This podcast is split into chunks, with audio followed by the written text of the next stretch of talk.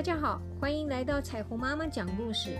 今天我们要讲一个子女奉养父母亲如何孝顺父母，以及如何让父母开心，让他们有最大的快乐。大约在周朝末春秋时代，楚国有一个姓来的人，由于他的年纪已经很大了，所以大家都叫他老来子。老来子非常孝顺，他总是想着：我今天能活得好好的，完全是父母亲赐给我的。如果没有父母，怎么会有我呢？所以父母的恩惠比山高，比海深。我这一辈子在日常生活上一定要尽量地让父母高兴。所以老来子虽然已经七十岁啦，但是他从来不在父母的面前说自己年纪已经很老，以免父母感伤他们年老了。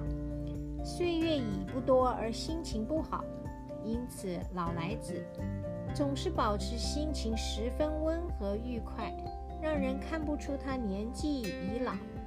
别人总认为老来子的精神是十分年轻的。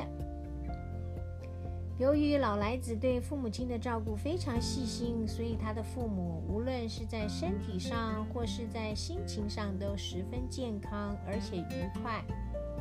这完全是老来子孝心所促成的。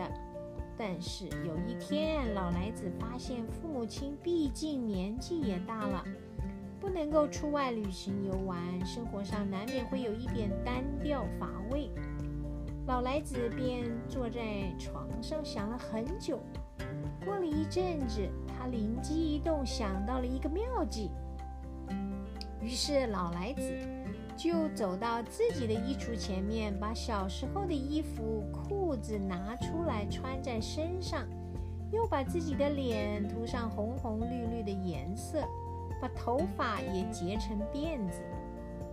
老来子的父母看到他这个模样，真是太滑稽了。老来子又拼命地摇着手上的小铃鼓，表演各式各样好笑的动作。两位老人家忍不住忍不住捧腹大笑，眼泪都笑出来了。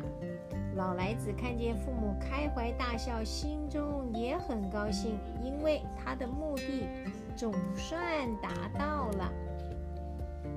其实老来子所做的动作，完全是求得父母的心情愉快，能使父母延年益寿、长命百岁。所以在日常生活中，他随时随地使父母高兴。他这种行为可以说是真正的孝行了。